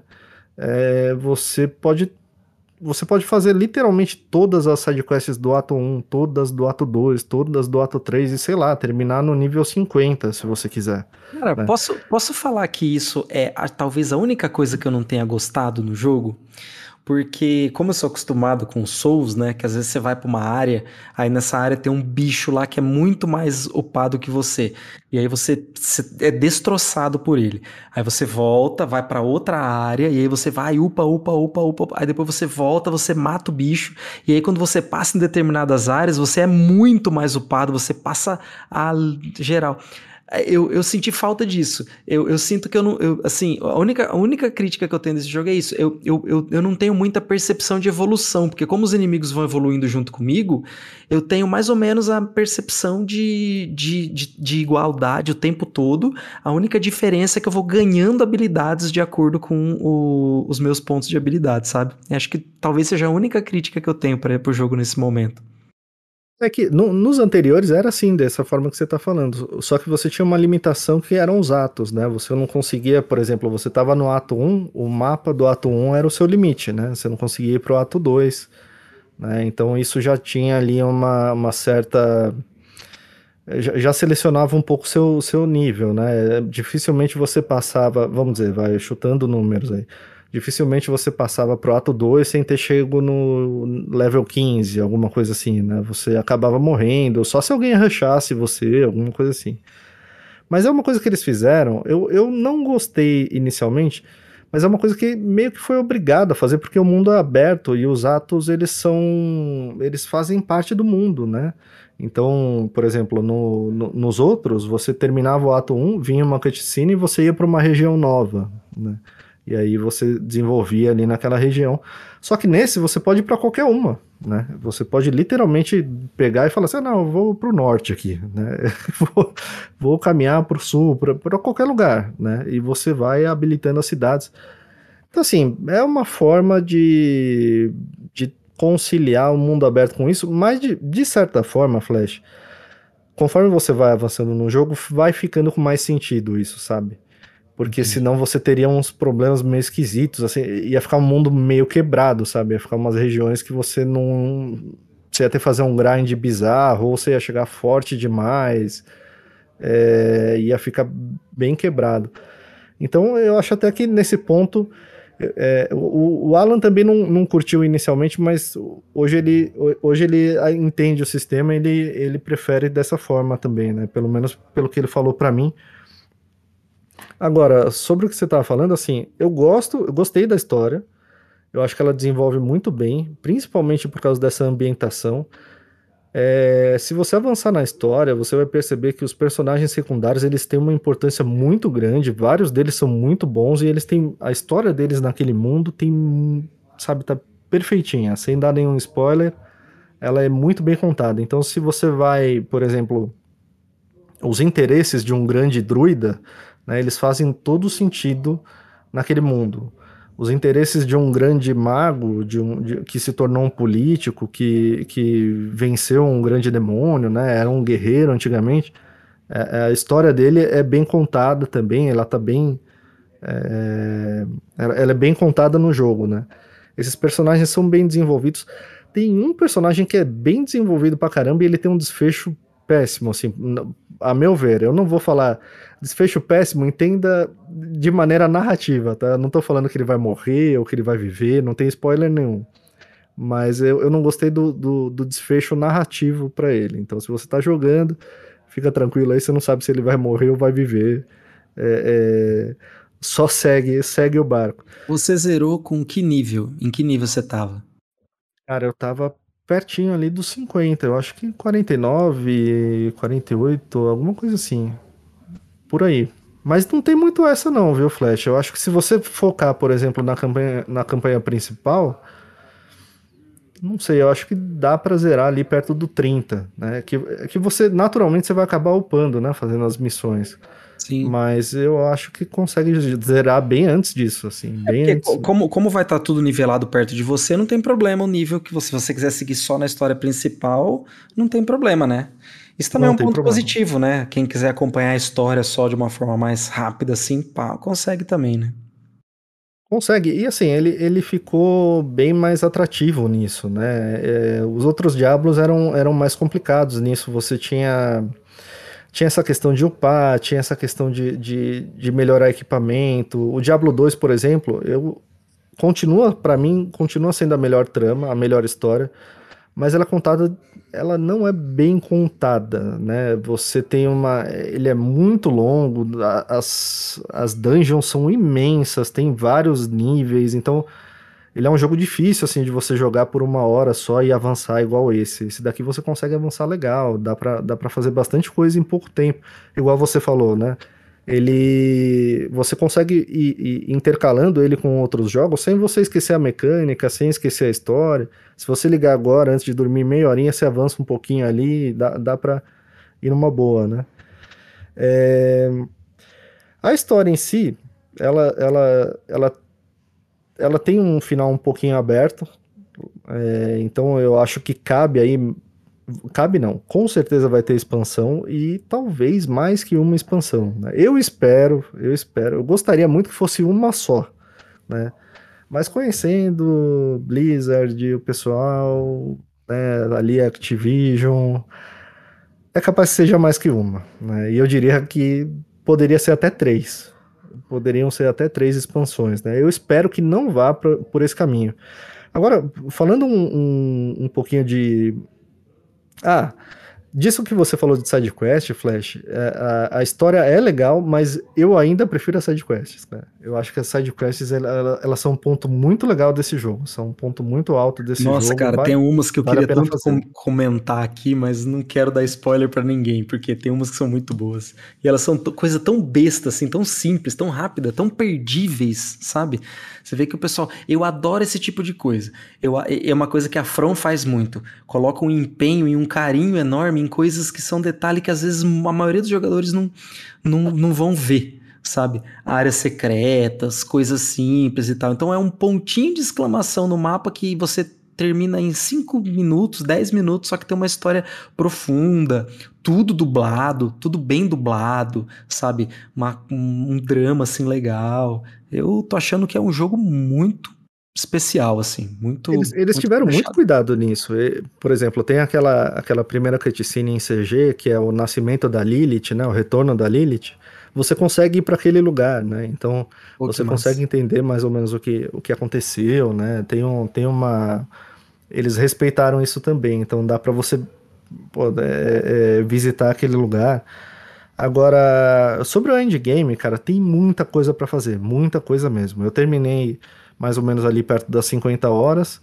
Para mim, ainda faltam 120, eu tô com 70 e poucas horas e ainda faltam 120 side quests mais ou menos para fazer, porque são cinco regiões, algumas delas passam de 40, chegam quase a 50 side quests, então tem bastante coisa ainda para fazer.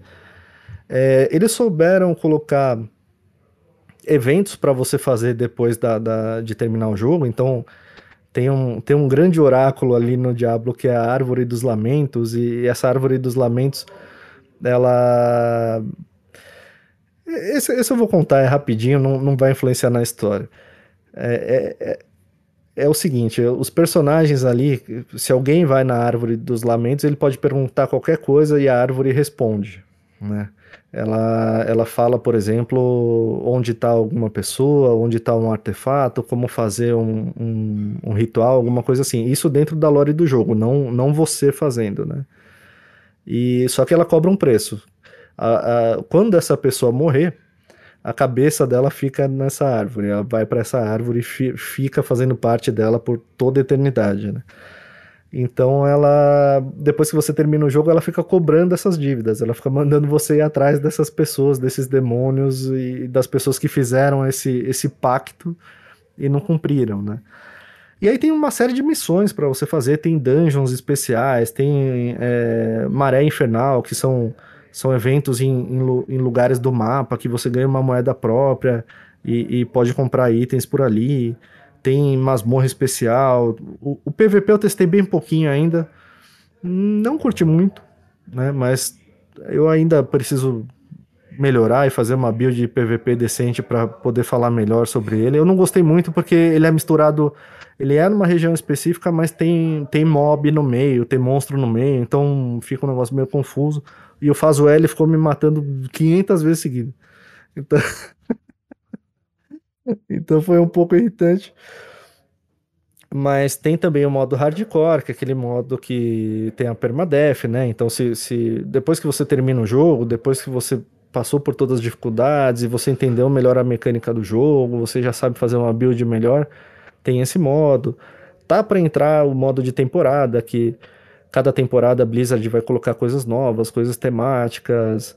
É, é, cada temporada zera a, a, a, corrida por nível, então você tem que criar um personagem novo. Eu provavelmente não vou ficar muitas temporadas, devo jogar uma, duas e para mim tá bom. O, o, Alan, por exemplo, ele joga todas. Né? Se tiver 15 temporadas, ele vai jogar as 15 temporadas. O cara é brabo nisso aí. Então, assim, é... eu, eu acho que muita gente vai jogar o, o, o Diablo 4 por causa da campanha. Vai continuar um pouco ali no endgame, porque tem bastante coisa legal para fazer.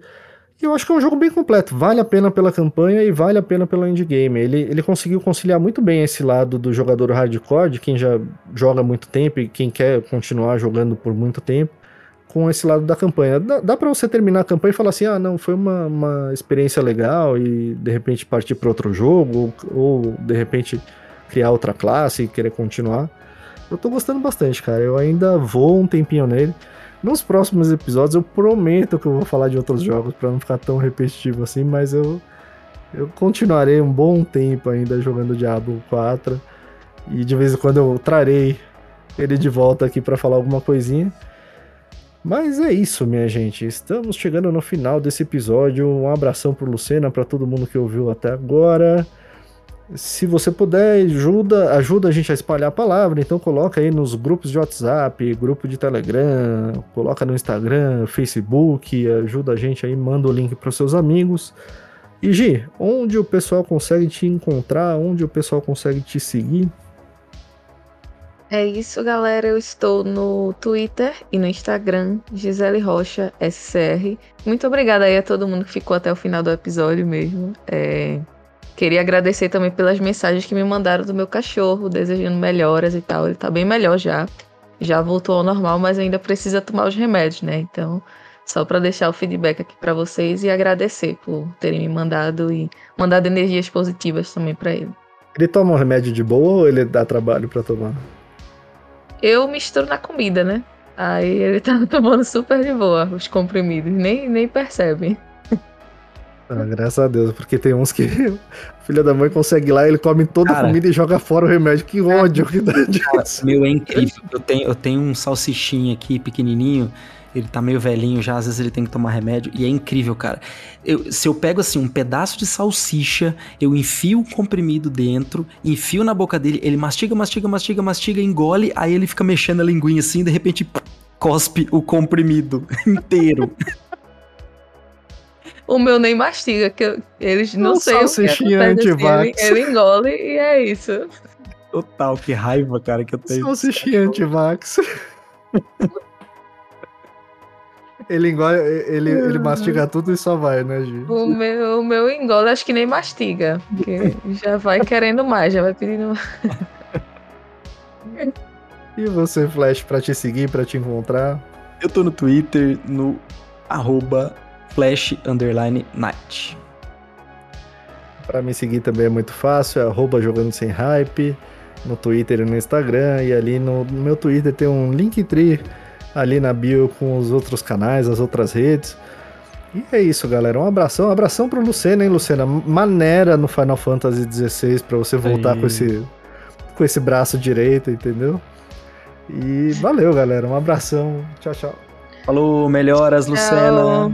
Recuperação pro Lucena e pro doguinho da G. Falou. É isso aí. Falou, obrigada.